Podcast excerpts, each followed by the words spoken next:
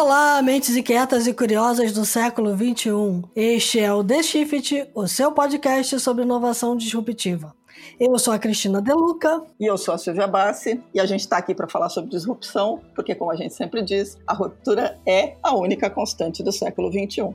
Né? Vamos combinar que 2021 não está deixando a gente mentir novamente. E aí, hoje, Cristina Deluca, qual é o nosso assunto? O nosso assunto é o cenário de empreendedorismo que a gente vai ter daqui para frente, né? A gente passou um ano de 2020 onde as startups no Brasil é, receberam muitos aportes, né? Elas foram um, um motor importante da economia. Nesse ano de 2021, a gente olha para ele vendo um, um degrau a mais de maturidade aí nesse ecossistema de startups do Brasil. Os números são meio discrepantes. Tem gente que fala em 13.600 startups, já vi gente dizendo 15 mil startups. Vamos, vamos colocar que a gente tem aí pelo menos duas dezenas de startups quase é, no país, né? segundo vários levantamentos diferentes. Além disso, é, a gente tem essas startups gerando muitos empregos, né? A gente também tem números diferentes, mas a gente pode estar falando de 10 mil empregos, 15 mil empregos, também dependendo de quem dá o número. O fato é que o empreendedorismo começa, de fato, a entrar na vida do brasileiro, né? E ao entrar na vida do brasileiro, a gente começa a deparar com alguns probleminhas né? de é, gestão, de tributação, de enfim, tudo aquilo que alguém que lida com uma empresa no Brasil conhece muito bem. Então, no final do ano passado, em dezembro, finalmente a Câmara dos Deputados aprovou o marco legal das startups, que tem aí a pretensão é, de destravar um pouco o mercado né, e, e de trazer definições claras para o que é o startup, sobre os incentivos fiscais para o investidor, os incentivos para compras governamentais, opções de ação, atração de talentos, enfim. A gente tem uma série de questões endereçadas por esse marco legal que ainda vai passar pelo Senado e depois pela sanção presidencial, mas existe uma grande expectativa de que essas coisas aconteçam rápido esse ano ainda, para que a gente gente de fato ande rápido, né? É, a gente quer andar mais rápido, a verdade é essa, porque a inovação tem pressa, o Brasil precisa recuperar terreno nesse cenário de inovação, é, e isso é um, esse marco legal vem aí como uma cereja no bolo para tentar resolver alguns problemas. Então, para falar um pouquinho aqui para gente sobre todas essas questões e dizer como é que está o cenário é, de empreendedorismo no Brasil, como é que o marco legal pode realmente incentivar mais a gente ter mais startups no país, a gente está trazendo trazendo aqui a Rafaela Bassetti, fundadora e CEO da Wish Human Capital, é, e o Rodolfo Fischer, presidente da ABS, Associação Brasileira de Empresas de Software. Bem-vindos, os dois, né?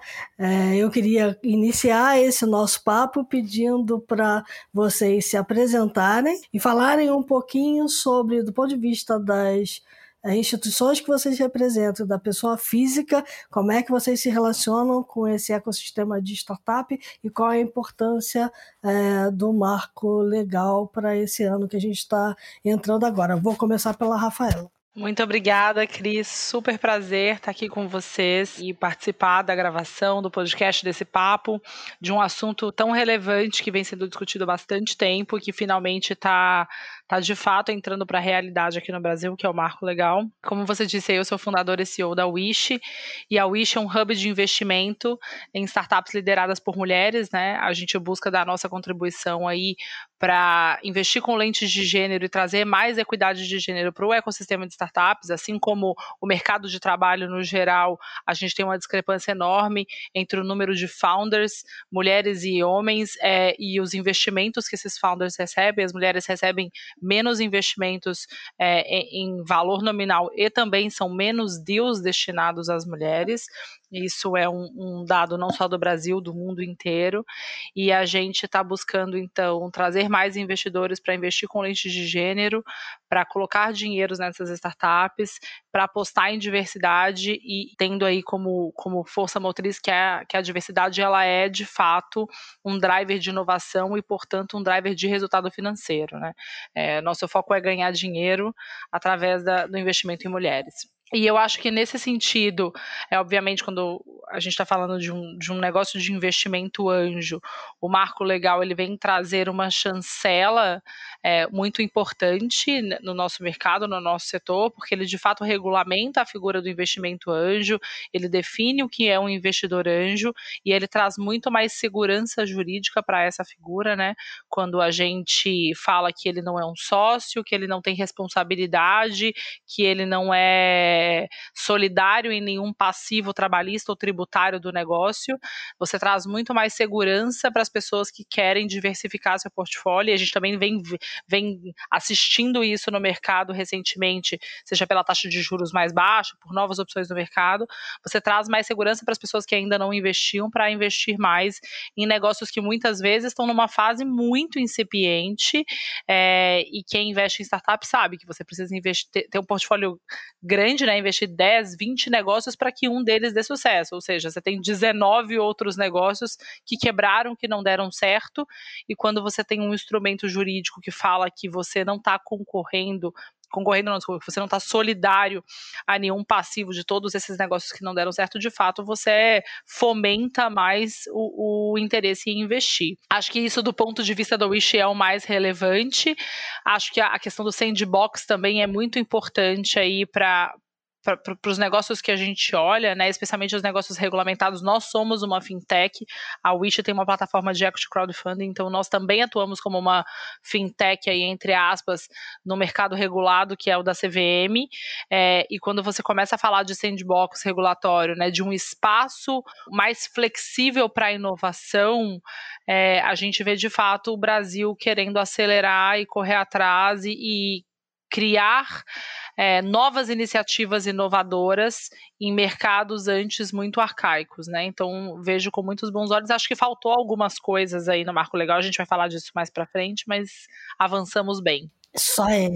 Rodolfo. Oi, Cris, Silvia, Rafaela, muito obrigado pela essa oportunidade desse papo gostoso. Bom, como a Cris comentou, atualmente sou presidente pro bono da ABS. A ABS é a Associação Brasileira das Empresas de Software e a gente tem como propósito ajudar a construir um Brasil mais digital e menos desigual, porque realmente a gente acredita o poder no poder da tecnologia em levar conhecimento, educação e também gerar novas oportunidades para todos, né, no sentido aí de buscar a melhoria na qualidade de vida de uma forma qualitária. Né. Nesse sentido, a ABS aí tem um desafio, que é o desafio realmente de assegurar que a gente tem um mercado aqui no Brasil que ele realmente favoreça a inovação, seja ético, dinâmico e principalmente competitivo a nível internacional, a nível global. E quando a gente fala nesse debate, nessa discussão do marco uh, legal da startup, ele é extremamente importante porque traz essa parte do empreendedorismo para o centro dos debates, principalmente na esfera legislativa, da regulamentação, que, como a Rafaela comentou, é muito importante, porque o Brasil realmente compete com diversos outros países na atração de investimentos, investimentos em tecnologias, uh, inovações disruptivas, como já foi dito logo no início, que realmente causam novas oportunidades. Então, quando você consegue ter um mercado que ele traz segurança para o investidor, obviamente você acaba estimulando o empreendedorismo e surgimento de novas oportunidades aqui no Brasil. Isso é extremamente importante. E essa, essa discussão relacionada ao marco legal das startups é extremamente importante, como foi dito pela Rafaela, para trazer alguma segurança, né? trazer, definir um pouco o que é startup, fortalecer mais a segurança do investidor, porque a gente tem que lembrar que a pessoa que coloca o dinheiro numa startup, ela realmente é um pouco louca, né? Vamos dizer assim, uma, uma forma bem simplista, né? Porque coloca dinheiro numa coisa que você não sabe que vai dar certo. E se der certo, vai ser daqui a 10 anos. Né? Então, é uma e que loucura. não depende de você, né? Dar certo Ex ou não. Não depende de você, é maravilhoso. Exatamente. Vamos combinar que é pior que criar filho, né? Porque filho é controle, né? É, exatamente, né? E, e, é complexo isso, né? Então tem muitas variáveis, né?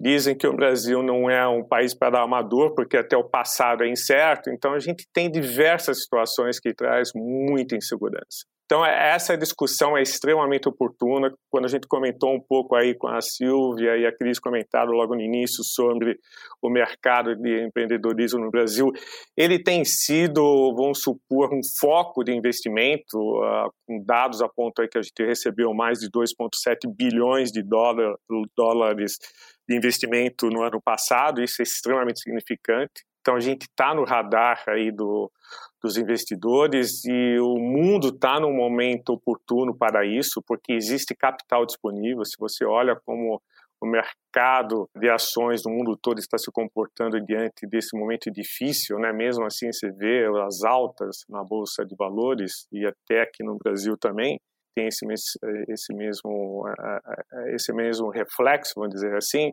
ele é um mercado promissor. Então, você tem capital disponível, nós temos empreendedores muito bons aqui no Brasil, muitas ideias, o que falta realmente é a gente acertar os ponteiros. Muito bom.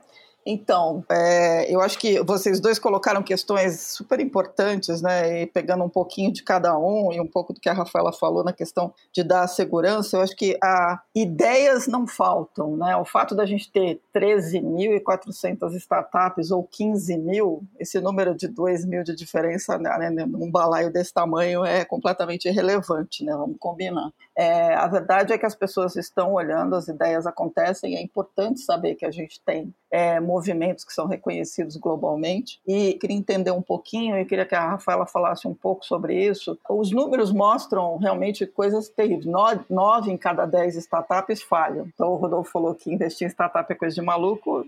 É uma, vamos dizer que é uma loucura calculada mas é, você tem riscos grandes. E saber que você está investindo e não corre riscos além desse, que é você apostar numa ideia que pode dar muito certo, que é também aquele risco de você ser é, legalmente responsável por, um, por um, uma falha, faz uma diferença brutal. É isso mesmo, Rafaela? Com certeza. Eu acho que, na verdade, a gente já viu nos últimos anos uma segurança jurídica, na verdade eu nem vou chamar de jurídica, né? acho que uma confiança crescente dos investidores é, nos instrumentos que a gente vinha usando, né, e na jurisprudência.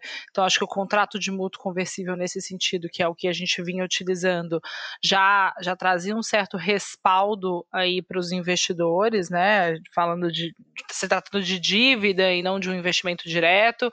É, a gente teve a lei do investimento, se não me engano, em 2017, que também trouxe um pouco mais de instrumentalização, mas ainda veio falha. Então a gente, a gente vinha evoluindo nesse sentido e eu acho que os números e a quantidade de investimento sendo realizado veio mostrando que, que o Brasil se tornou um lugar de fato seguro e um ambiente favorável e frutífero para o investimento em startups. Mas, é, sem dúvida nenhuma, a coisa evolui muito e muda de figura quando você traz isso para a regulamentação, né? E você, de fato, define o que é um investidor anjo, que a gente ainda não tinha isso muito claro na legislação, tanto para a pessoa física quanto para a pessoa jurídica.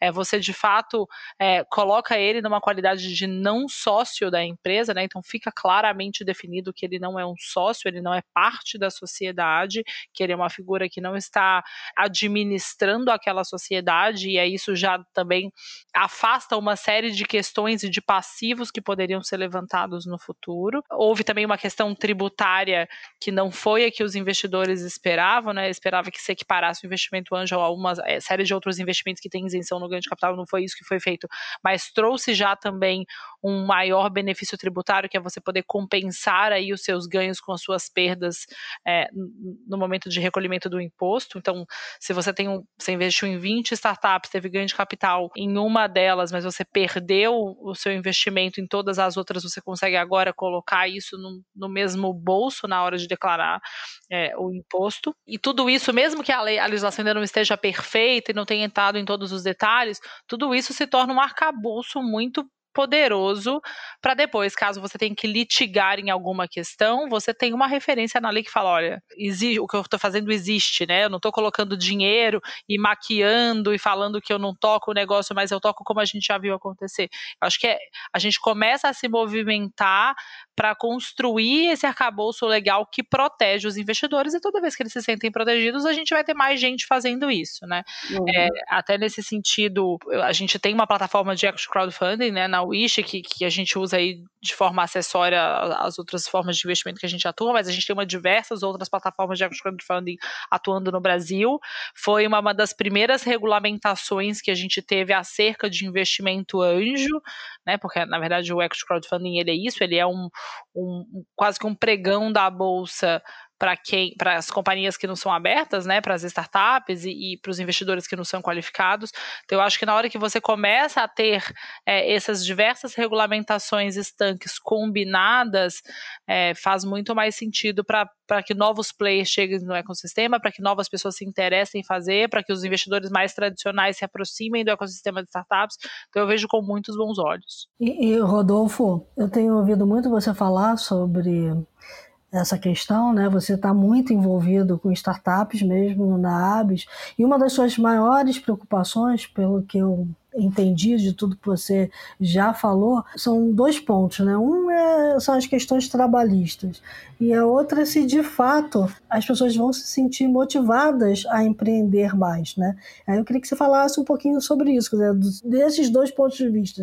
Você acredita que a gente está num bom caminho ou tem algum ajuste ainda que a gente precisa fazer? Cris, eu acho que uh, a gente está num ótimo caminho, acho que nem diria um bom, eu acho que é um ótimo caminho. Eu até brinquei um pouquinho que quem investe em startup é louco. Eu sou louco, né? Porque eu participo de um fundo de investimento, justamente de um comitê ligado com fintechs. É, é uma sensação muito, vamos dizer assim, gratificante você participar de investimento, uh, discutir as oportunidades junto com os empreendedores. Eu acho que esse é um momento muito interessante e, e que existe uma, uma, uma condição, acho que favorável a isso, né, de, um, uma forma como um todo, porque as pessoas, os jovens principalmente, estão percebendo que uh, empreender é um bom negócio, é um bom futuro, pode trazer recompensas. Né? Hoje, você tem aí referências no Brasil de casos de sucesso, como que eu comentei aí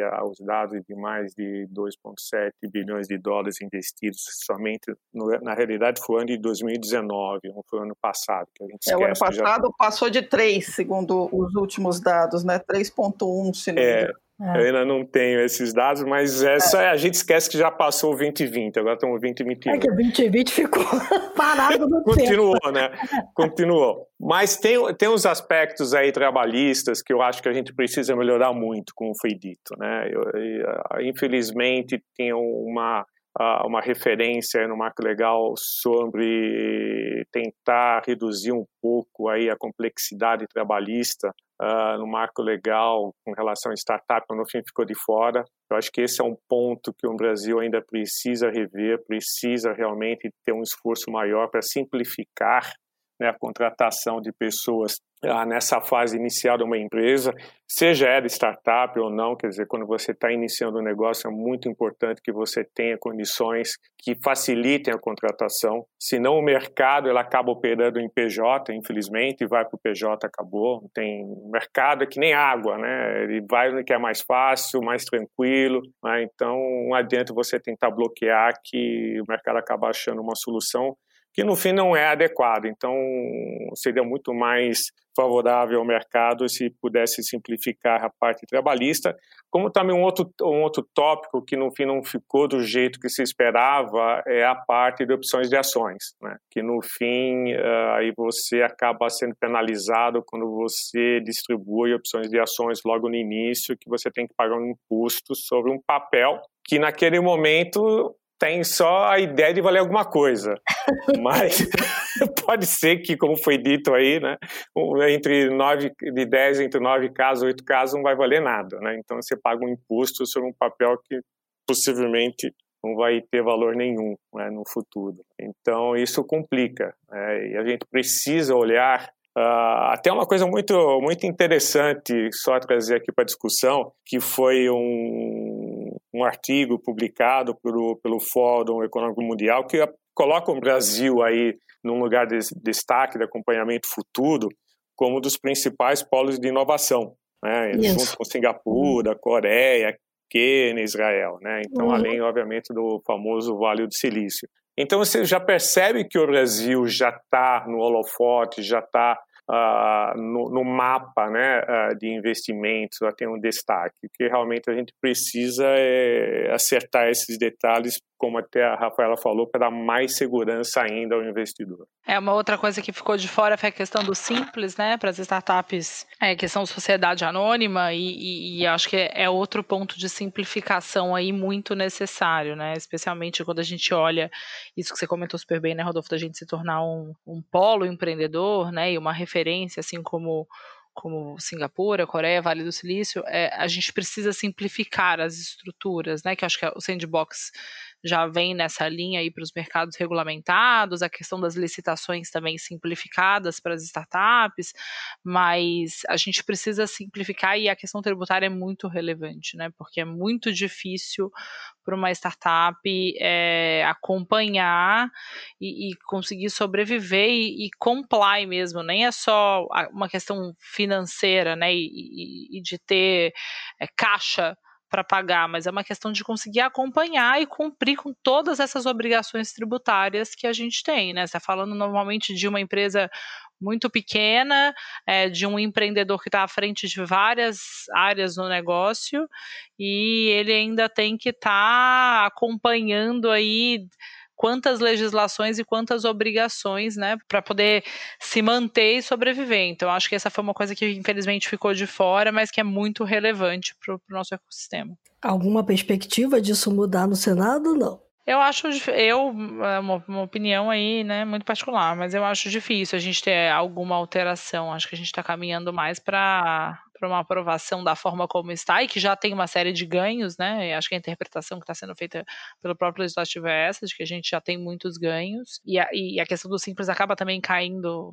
na reforma tributária, né? Em outras questões. Então, eu acho difícil isso mudar agora. É, e, e, tem um outro lado que eu acho que, como que a, a Rafaela comentou, essa proposta de texto já traz diversos aspectos positivos. E tem um outro fator que eu fiquei realmente feliz em ver alguns deputados, né, como o próprio relator, o próprio uh, o JHC, que, que foi o propositor dessa, dessa lei, uh, desse projeto de lei, e o Poito, que foi o relator, engajados nessa temática. Então, a gente percebeu que houve uma mobilização no final do ano passado muito intensa deles de realmente conseguir aprovação em um acordo com o executivo, que eu achei sensacional, que veio um texto substitutivo do executivo, foi acatado na sua maior parte pelo legislativo e essa habilidade uh, tanto do relator como propositor da, do projeto de lei foi realmente um destaque positivo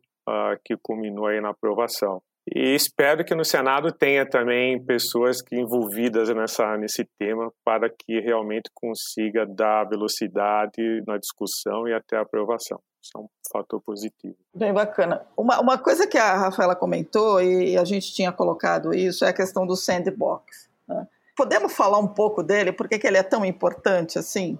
Sem dúvida. Eu posso até começar, se me permitir, Rafaela. Por favor, Rodolfo, manda bala. Porque essa questão de relacionamento com o governo é delicada, sensível, porque a gente precisa sempre lembrar que o funcionário público, né, o governo, ele só pode fazer aquilo que está realmente definido em alguma lei, algum, algum papel, alguma política pública.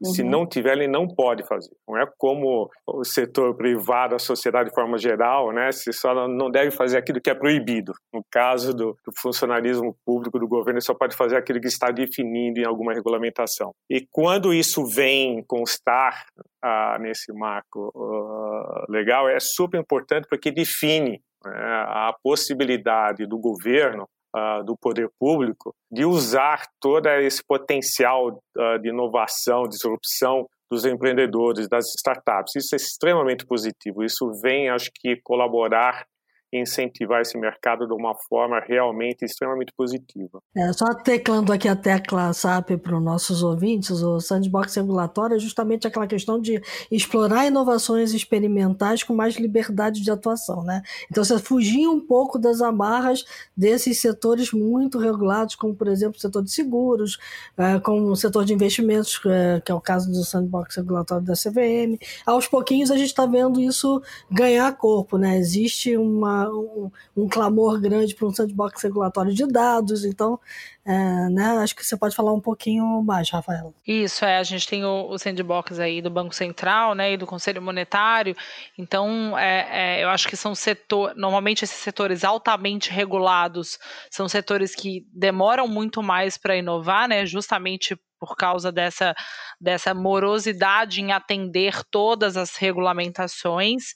É, e, é, e, é, por isso que o sandbox é tão relevante, né? Porque ele não só é, permite a entrada de novos players, permite uma inovação acelerada, permite aí o tema do, desse podcast, que é a inovação disruptiva, né? É você de fato romper com todas as amarras e com todo esse legado que vem sendo repetido durante décadas e décadas, é, mas você permite uma transformação de fato profunda daquele setor. E são setores normalmente muito relevantes, né? Por isso são regulamentados, como é o caso é, do, do, sistema financeiro, como é o caso do, dos investimentos, como é o caso do, do setor de seguros, né? São setores extremamente relevantes, onde o consumidor normalmente tem muito pouca voz, muito pouca atuação. Você está falando basicamente de contratos de adesão construídos por grandes players, é, e a gente sabe o quanto as startups elas são voltadas para o cliente, né? A gente está falando de gestão 4.0, então você traz a, a, o cliente, a pessoa física, para o centro desses mercados quando você traz a possibilidade de criação num setor muito menos regulamentado, não, a necessidade de não cumprir com algumas das normas.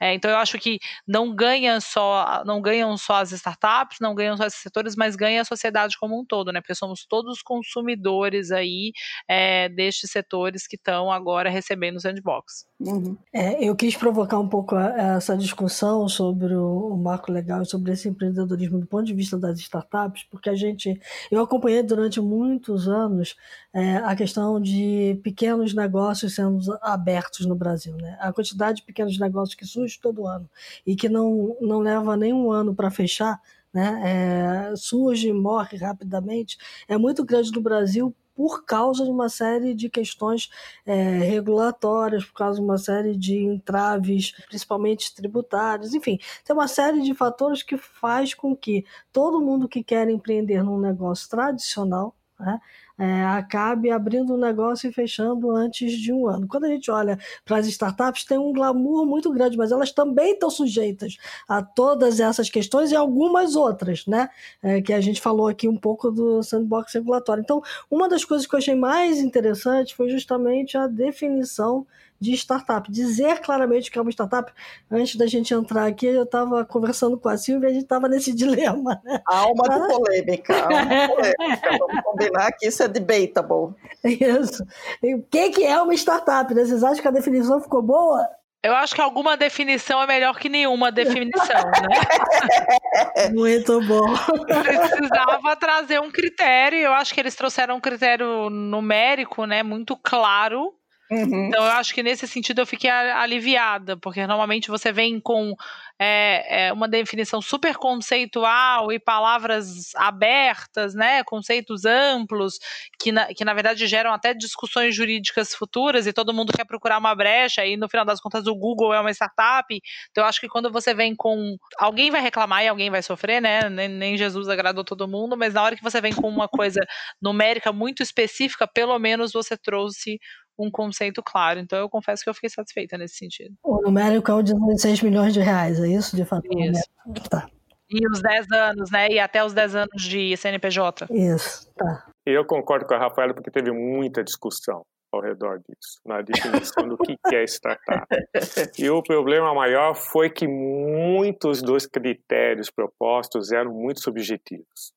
Né? É. Então, que você tem que ter uma, um crescimento significativo. O que, que é um crescimento significativo? É, empresas inovadoras. É, né? é 50% de crescimento ano a ano, 20%, 49%. O que, que é inovação? Né? O que, que é uma coisa inovadora? Né?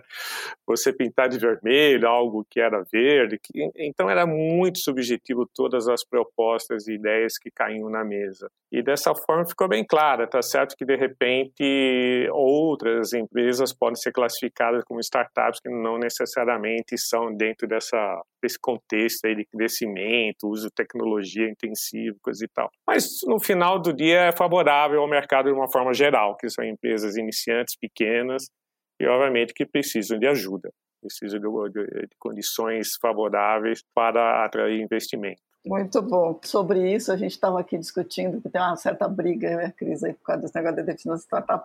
Mas a gente pegou um texto bem legal que a gente vai colocar depois o link para todo mundo ler. É um texto que foi publicado no Medium, que é ele usa uma definição de um professor de, de, escola, de várias escolas de negócio, Steve Blank, que ele diz o seguinte: uma startup é uma organização temporária projetada para procurar por um modelo de negócio que seja repetível, né, e escalável. E uma companhia é uma organização permanente desenhada para executar um modelo de negócio que é repetível e escalável. Então, a grande diferença é que uma startup é alguém que está procurando resolver uma coisa, mas não tem muita certeza se vai conseguir resolver ou não, né? Ah, é per perfeita essa definição. Aqui no, no final das contas, na, no, eu fico pensando aqui no, no, mundo jurídico, né? Aí vem a advogada aqui dentro de mim e fala é, é.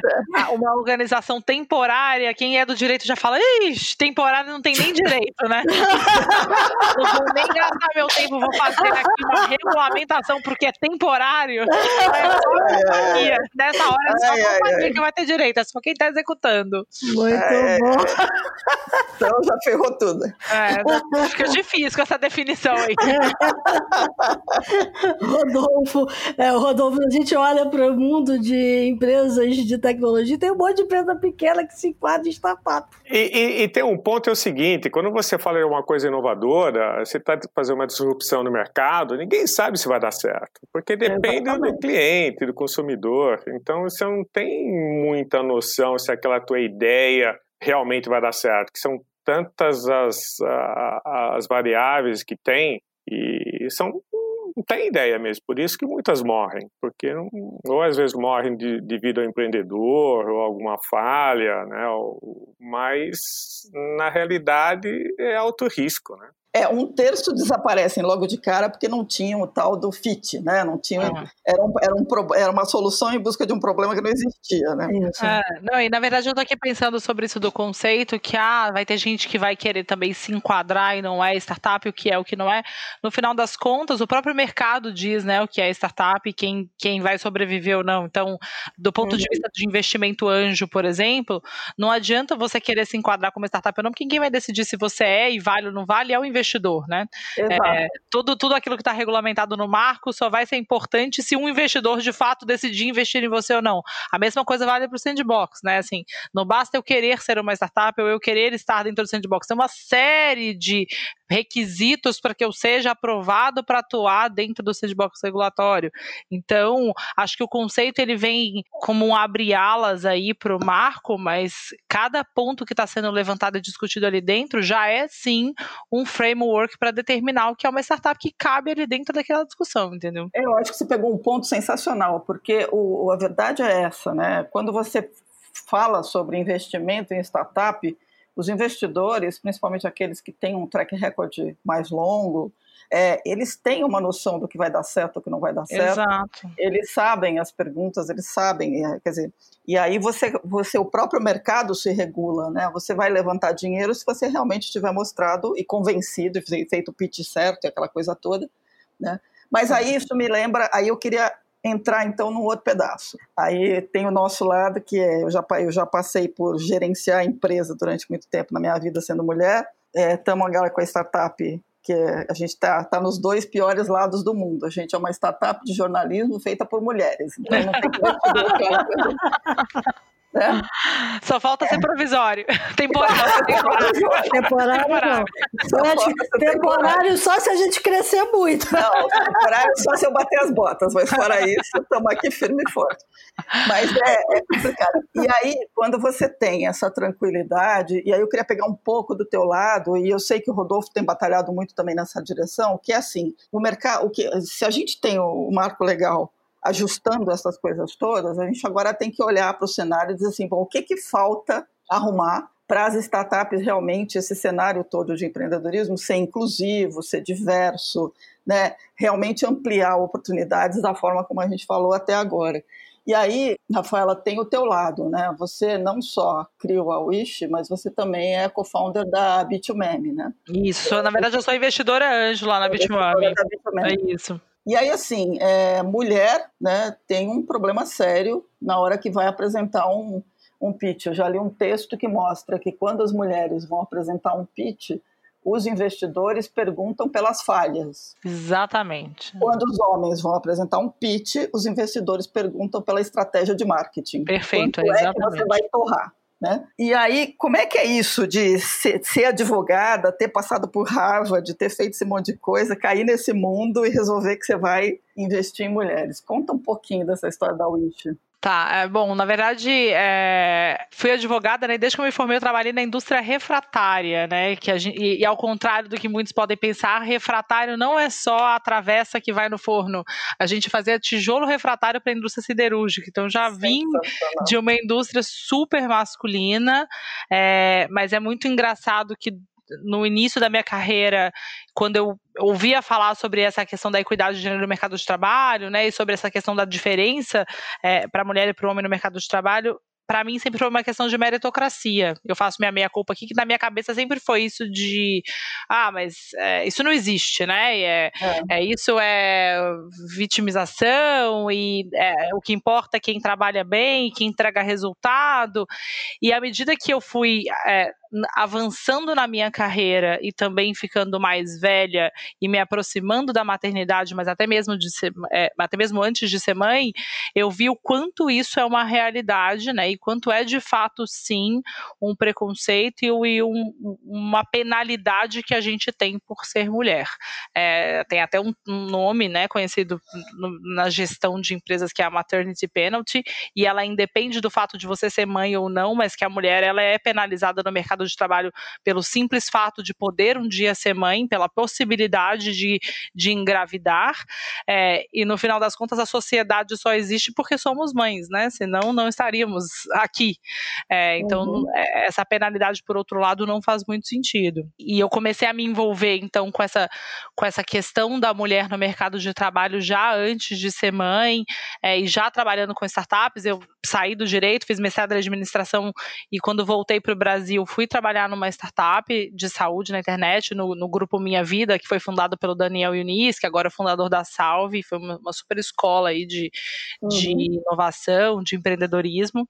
É, o Daniel é empreendedor em Endeavor, né? Então conheci bastante do ecossistema nessa época. E foi quando eu já comecei a me envolver com isso.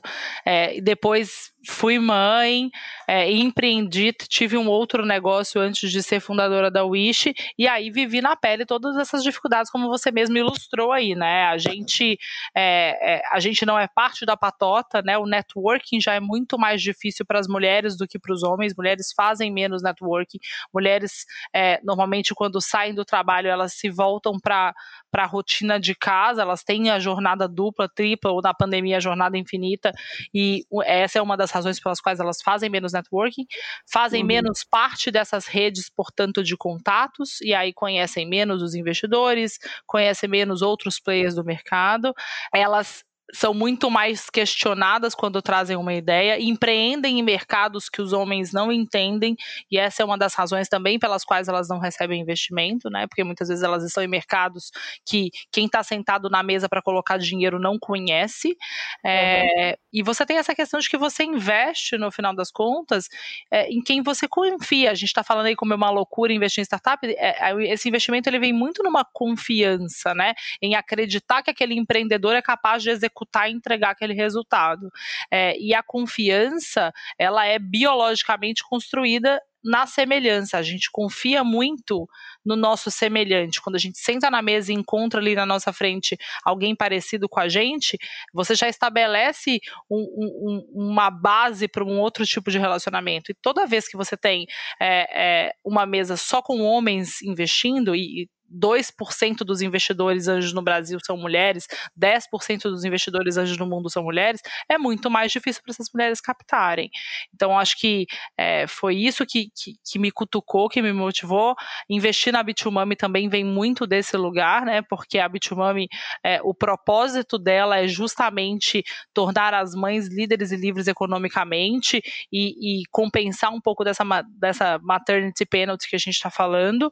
É, uhum. Então, é é, é isso que a gente está buscando construir. E aí, numa, numa via de mão dupla, né? Então, a gente quer sim colocar dinheiro nas startups lideradas por mulheres, para que essas startups cresçam, para que elas gerem mais resultado, para que elas sejam espelhos para outras startups que surgirem, né? E essas founders sejam é, é, exemplos para outras founders, para que essas founders cresçam e contratem mais mulheres e, portanto, também comecem a reverter essa lógica do mercado, criando um jogo completamente diferente do que a gente está jogando hoje. É, e na outra ponta, para que a gente tenha mais mulheres investindo, porque você também tem executivas, você tem uma série de mulheres no mercado é, que vem investindo cada vez mais e a gente vê iniciativas para as mulheres investirem no mercado tradicional, mas a gente também pode desbloquear a parte desse capital para investimento de risco e investimento com propósito, com impacto, com causa que é o investimento de lente de gênero. É, e aí uhum. a gente vê como quanto tempo demorou para que a gente tivesse algum tipo de regulamentação de fato é, profunda e contundente para as startups, que ficou agora com a chegada do marco, do marco legal. E aí a gente está vendo agora uma, uma série de pequenas iniciativas começando a rodar o legislativo com relação à equidade de gênero no mercado de trabalho, né? Então a questão aí dos conselhos, que a Europa já está trazendo com muito mais vigor, mas que vem chegando no Brasil, né? A obrigatoriedade de mulheres no conselho, é, práticas e políticas para que as mulheres ascendam ao topo é, dos cargos né, e, da, e, da, sua carreira.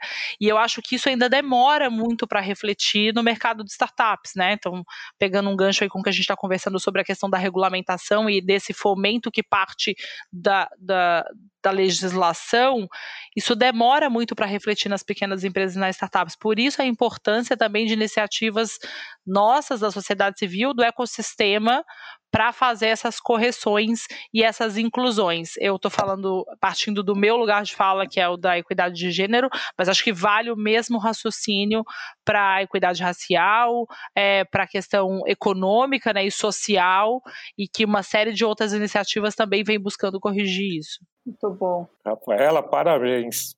Sensacional. Não, é, se você parar para pensar que praticamente 50% da população é do sexo feminino, vamos dizer assim, você tem que ter um equilíbrio nisso, né? Você tem que ter oportunidade, você tem que ter diversidade, senão você, você tem que mudar o, essa tendência que havia, né, de comportamento e de cultura. Tem que realmente mudar para ter um futuro mais, uh, mais igual, vamos dizer assim, com mais oportunidades. E acho que essa oportunidade vem muito dessa discussão e principalmente da educação nas escolas, nas universidades, onde que você dá respaldo para que a mulher siga, né, siga em frente nesse caminho, nessa tendência, né, que ter, que tem oportunidade. É, acho que esse esse é um ponto fundamental, né? O fato de que a legislação permite mais investimentos de risco não é uma garantia de que o modelo de olhar as coisas vai mudar, né?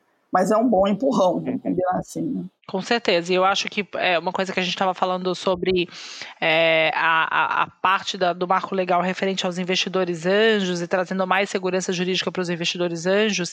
É, existem uma série de estudos que mostram que as mulheres são muito mais conservadoras nos seus investimentos e elas buscam investimentos de menor risco, com mais segurança. Eu acho que isso também, de certa forma, indiretamente, pode contribuir para que a gente traga mais mulheres para o cenário de investimento, para conhecer e aportar é, capital em, em em, startups de um modo geral, e existe uma tendência natural que as mulheres investindo mais, elas também busquem investir mais em mulheres. Então, acho que também existe um efeito é, indireto aí do marco legal nesse sentido. É, e, e tem uma história que eu sempre participei muito em investimento social e onde que se você for precisar dar dinheiro, né, contribuir de alguma forma financeiramente para uma família, você tem que entregar o dinheiro para a mulher e não para o homem. Né? Que a mulher tem muito mais responsabilidade no uso desse dinheiro na proteção e desenvolvimento da família. É muito interessante esse contexto. Ô, Rodolfo, eu vou levar você comigo no próximo pitch. Mas é verdade, se olha até a, vamos dizer assim, no Japão, essa orientação é muito forte, que é a mulher que cuida das finanças, tem todo um processo em cima disso, um processo, uma cultura, né? Uma importância no sentido do, do, do, da preocupação da mulher em proteção da família, em assegurar a, a, existência da família, o futuro dos filhos. Né? A mulher é muito voltada para isso. Né? Eu acho que isso a gente tem que resgatar e, e, fortalecer cada vez mais. Não, perfeito. É, tem até um, um, estudo lá do, do Yunus. Isso. É, uhum. Que mostra que as mulheres, além de melhores pagadoras, né, que é, é uma das teses, inclusive, do, da própria construção do banco, cada dólar que elas recebem, elas têm uma proporção de, sei lá, 90 e alguma coisa por cento que elas retornam isso para a sociedade, né? Seja em estudo, em alimentação, é, em, em, em cuidados com a casa, para que seus filhos ascendam né, e, e, pro, e, tenham mais progresso, e aí, portanto, a sociedade como um todo é, é avança quando você está investindo em mulheres. Então... Exato. Uhum. Ah, é impressionante. Exatamente isso. E é isso que realmente a gente precisa ter um foco. E quando você começa a analisar até que essas organizações mundiais, como a OCDE, etc., que falam que realmente a transformação digital, a inovação é a forma de você realmente assegurar o crescimento sustentável de uma nação, é por aí, quer dizer, você tem que atrair né, as mulheres, toda essa parte de transformação, a diversidade, que fortalece esse conceito. E esse é um ponto bacana que eu acho que tem, não só essa questão de caminhar para a equidade e para a inclusão, mas também a gente está falando de um cenário em que uh, esses números que apontam que no ano passado, esse é o estudo da Lávica, né, que mostra que as startups latino-americanas, e o Brasil tem boa parte, né, grande parte desse cenário, geraram 15 mil novos empregos é, no ano passado, né, que é um número fantástico. A gente está falando aí da oportunidade de você capacitar mais pessoas, incluir mais pessoas no mercado de trabalho, é, que é um outro desafio que a gente vai ter pela frente. Né? Como é que a gente prepara esse contingente de gente que pode correr o risco de ficar inempregável? Exato. E pegando um gancho até com a questão da inclusão e da diversidade, quem são essas, quem serão essas pessoas que serão empregadas, né? Porque uma das coisas que eu acho que é, o ecossistema de startups e inovação como um todo no Brasil tem que ter uma grande preocupação é de não repetir a lógica que a gente já vem construindo desde sempre, né? Então Perfeito. não adianta também que sejam os mesmos, é, sem o discurso radical aqui, tá? Mas que sejam os mesmos homens brancos, engenheiros da Poli, sabe? Aquela coisa meio Faria Limers, que uhum. são as mesmas pessoas em, em, todos os lugares e a gente fica continua repetindo a mesma lógica.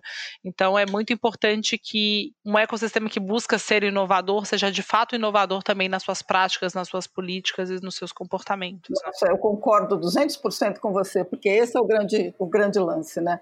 É, apesar da gente ter todo esse charme em torno das startups e todo esse sex appeal e toda essa coisa, elas cometem erros muito primários, né? Muito repetindo erros que acontecem nas empresas tradicionais. exatamente, assim, né? exatamente. E, e, é esperado, vamos ver, vide, né, os escândalos do Vale do Silício, aí a gente vai ter horas falando disso, mas tem um momento, tem uma oportunidade importante aí, que eu acho que é de, de realmente mudar as práticas. E eu tenho visto startups fazerem coisas sensacionais, como, por exemplo, optar por, por contratar pessoas que não sabem inglês, que não estão completamente formadas investir nessas pessoas. Você abre um cenário enorme com isso. É, nas duas pontas, né? Elas têm investido bastante na educação, tanto na educação do ponto de vista de é, trazer uma cultura digital, quanto na educação mesmo tradicional, né? Dar um inglês, dar outro tipo de formação que o mercado não está conseguindo dar, né? Exatamente. Eu acho que aqui tem uma coisa super importante para ser dita, é, pegando um gancho com o que vocês falaram, que é, a, quando a gente está falando de inovação, né, essas startups muitas vezes estão construindo coisas que nunca foram feitas. E elas precisam de skills, de habilidades que não são ensinadas nas escolas, né? Justamente porque são coisas que nunca foram feitas, então elas não foram aprendidas e nem ensinadas. E é justamente nesse cenário que você pode dar oportunidade para aquelas pessoas que não estudaram, né? Ou que não estudaram tanto, ou que não estudaram ah, os cursos antes tradicionais e vistos com bons olhos, porque você não precisa mais daquilo né? Você precisa de coisas que você muitas vezes não sabe o que é. Então, por que não trazer gente diferente, que pensa diferente, para aprender e construir junto com você, né? A gente, eu acho que o, o mercado passa a não precisar mais daquelas pessoas que vêm prontas e incríveis com o MBA e falando impecáveis, né? Você passa a construir junto com a sua equipe é, as habilidades que você precisa, porque muitas vezes você nem conhece quais elas são. Oh, o papo tá tão bom que a gente já chegou no tempo. que pena, que pena, tá que bom perigo, mesmo. Que perigo, que perigo. Eu queria terminar pedindo, antes da gente ir para os insights, óbvio, pedindo para vocês dois, assim, do ponto de vista de quando vocês vão dar mentoria, né?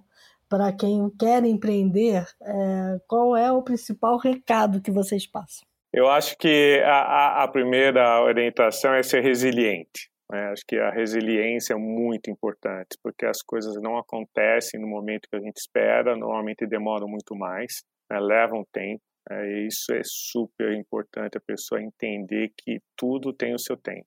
E o segundo é escutar. Eu acho que essas pessoas que são empreendedores têm que escutar o máximo possível, porque às vezes elas têm um conceito um pouco fechado, alguma alguma ideia e outras pessoas têm visões diferentes. A diversidade traz isso, né? Uhum. E escutar eu diria que é também muito importante para entender o que as outras pessoas estão pensando sobre a ideia, a proposta e a forma de fazer. Né? Acho que é extremamente importante ter resiliência e também saber escutar, escutar, escutar muito. Muito bom. Perfeito, Rodolfo. Não poderia concordar mais com você.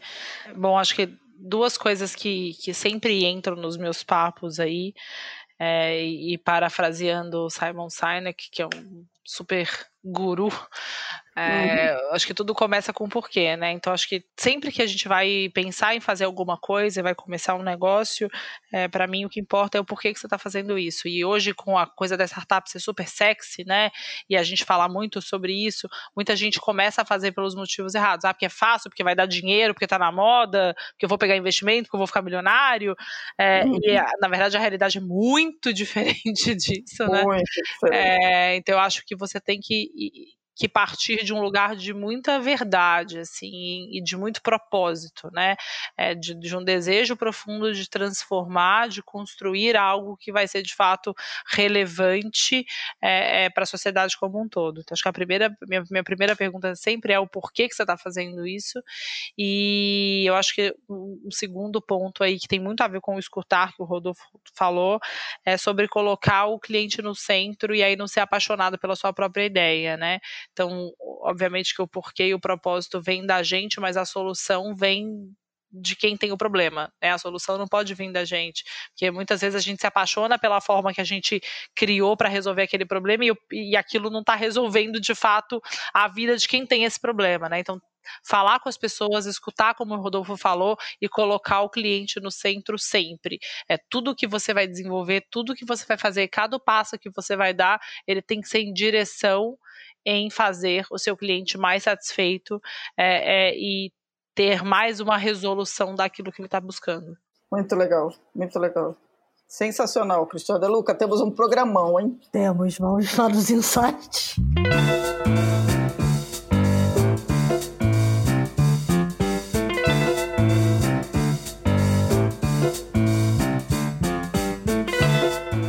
Começar? Bom, já vou, vou pegar aí falando do, do Simon Sinek, né, que eu gosto muito, e vou dar uma dica que na verdade é, é roubada, roubartilhada da Dani Junco, né, fundadora da Bitmami, que é minha, minha super sócia, marida, parceira aí, que é o, o, último livro dele, O Jogo Infinito, né, que acho que também entra muito nisso que você falou, Rodolfo, da resiliência, né, assim, a gente, isso aqui não é uma partida de futebol em que os jogadores são conhecidos e que tem começo, meio e fim, né?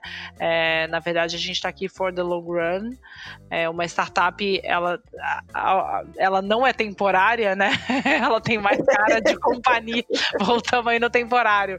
Mas é, eu acho que é isso. É, é, a, a gente precisa sair também dessa roda é, é, sem fim de achar que eu tô construindo um negócio e precisa dar resultado, porque eu preciso acabar, porque eu preciso chegar ali, aquela angústia e aquele atropelo e jogar o jogo infinito, que é o jogo da, da abundância, o jogo da colaboração, o jogo de construir jungo, junto e o jogo de que, é, na verdade, a gente está aqui para fazer a jornada ser melhor, né? Para trazer resultados melhores todos os dias e não para vencer, o que significa que alguém perdeu, entendeu?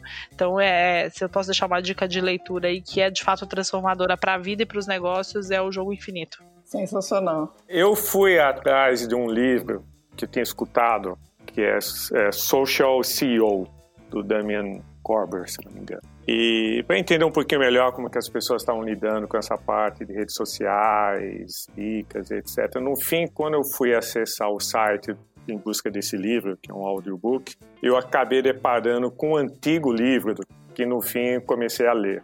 É A Arte da Guerra, né, do, é. do Sun Tzu, que eu achei sensacional a releitura desse livro. Estou adorando porque no fim você começa a rever alguns, alguns princípios né, muito interessantes, uh, que são milenares, e está fazendo repensar em, em, em, muitos sentidos, vamos dizer assim, né? porque a gente está num mercado uh, que tem um alto nível de disrupção, Hoje, um possível competidor pode ser seu parceiro, né, quando você começa a analisar muito. Então, tem, é um poder transformador que está acontecendo hoje. Quando você começa a ler um livro da época que foi escrito Arte da Guerra, é sensacional de você rever alguns posicionamentos. Então, essa é a minha dica. Muito legal, muito legal mesmo. Bom, eu vou sair completamente da curva aqui para variar. Vai lá.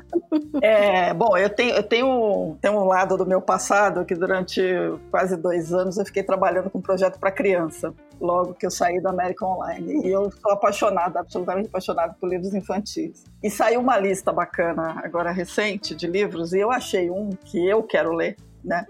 que eu quero dar a dica, já que a gente está falando de mulheres também, de pais, de mães e de pandemia, de criança fora da escola e tudo, é bom dar livro, né? E aí tem um livro chamado A Queda dos Moais. É um livro em português, escrito pela Blandina Franco e pela Patrícia Auerbach, ilustrado pelo José Carlos Lolo, que é uma história muito genial, que é um garoto que vai passar as férias com os pais na Ilha de Páscoa, e ele explica que não tem nada ali, né, além do fato que a grande atração é, caiu de cara no chão, né, que é muito divertido.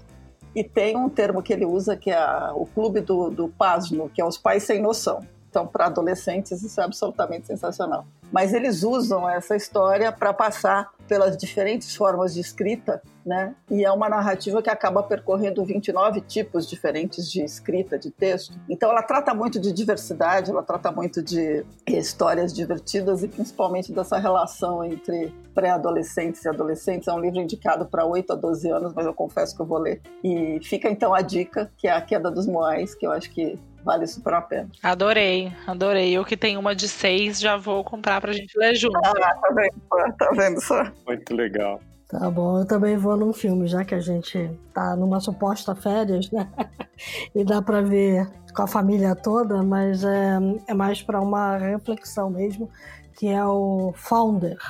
Aqui no Brasil saiu com o nome de Fome de Poder, tá no Netflix e é baseado na história do Império Alimentício McDonald's. Então mostra justamente assim como um determinado cara que a vida inteira sofreu com as invenções que ele fazia para vender, as invenções que ele fazia, de repente bate num restaurante do sul da Califórnia e descobre dois irmãos fazendo algo extremamente disruptivo, que é vender rápido, inventar um fast food. Ele, de fato, você não precisava ficar esperando uh, ah, para comer a sua batata frita e o seu hambúrguer mais do que alguns segundos. Né?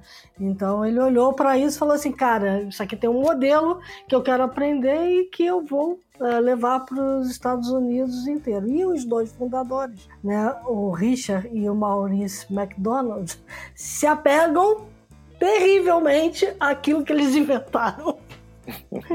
e não aceitam nenhuma mudança no modelo deles para escalar o negócio, acabam perdendo o negócio inteiro. Então, é, acho que do ponto de vista, assim, do que tudo aquilo que a gente conversou aqui é muito instrutivo, vale a pena todo mundo, se vocês não viram, vale a pena ver, porque tem muito insight ali para tirar. É, esse filme tem, para mim, tem dois insights. Né? Tem o lado, o lado ruim, que é como é que alguém consegue ser tão sacana assim, a ponto de roubar a ideia do outro, né? Mas tem o outro lado, que é como uma empresa consegue pivotar, né? É isso. Porque a saída que ele encontrou para para resolver o problema dos locais lá. Não vou ficar spoilando para quem não assistiu, mas é muito interessante. É um é, modelo. Vamos dizer que o cara tem um monte de problema ético, mas ele tem uma coisa que ele conseguiu fazer que é a execução, né? É. Ideia é sem execução não existe, né? Não existe, isso é verdade.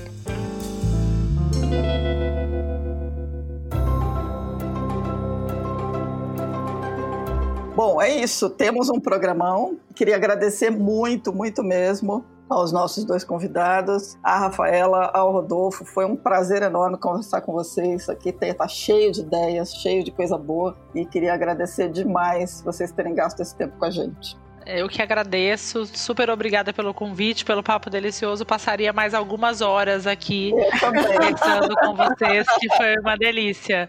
Um prazer enorme, Cris, Silvia, obrigada, Rodolfo, pela aula e também Adorei. Sensacional, eu também. Muito obrigado, aprendi muito, Rafaela. Parabéns aí também pelo seu objetivo e propósito, sensacional. E Cris, Silvia, super obrigado por essa oportunidade de esse papo gostoso.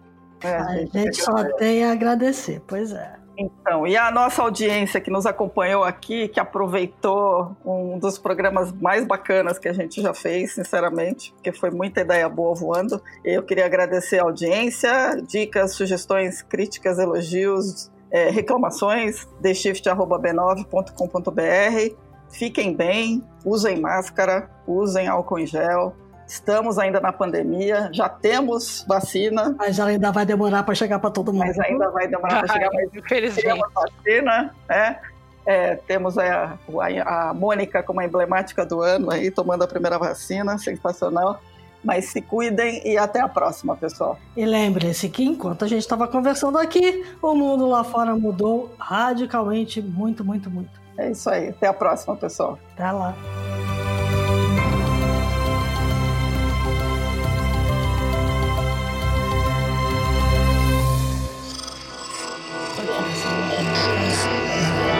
Esse podcast é, é apresentado por b9.com.br.